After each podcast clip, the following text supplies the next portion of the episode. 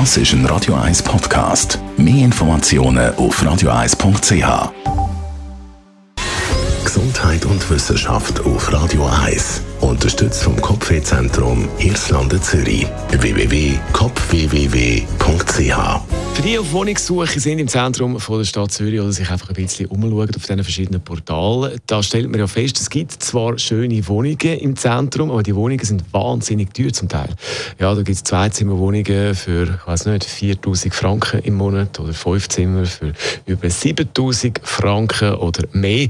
Da kann man sich dann schon fragen, wer kann so eine Miete zahlen? Ist ja nicht gerade nichts. Neue Daten vom Steueramt zeigen jetzt von der Stadt Zürich, in der Stadt Zürich leben immer mehr reiche Menschen. So hat sich die Zahl von denen, die im Jahr mehr als 150.000 Franken versteuert, im letzten Jahr, beziehungsweise nein, in den letzten 20 Jahren, so muss ich sagen, verdoppelt. Man nimmt an, ein grosser Teil sind von diesen reichen Zuzügler sind meist gut verdienende Expats.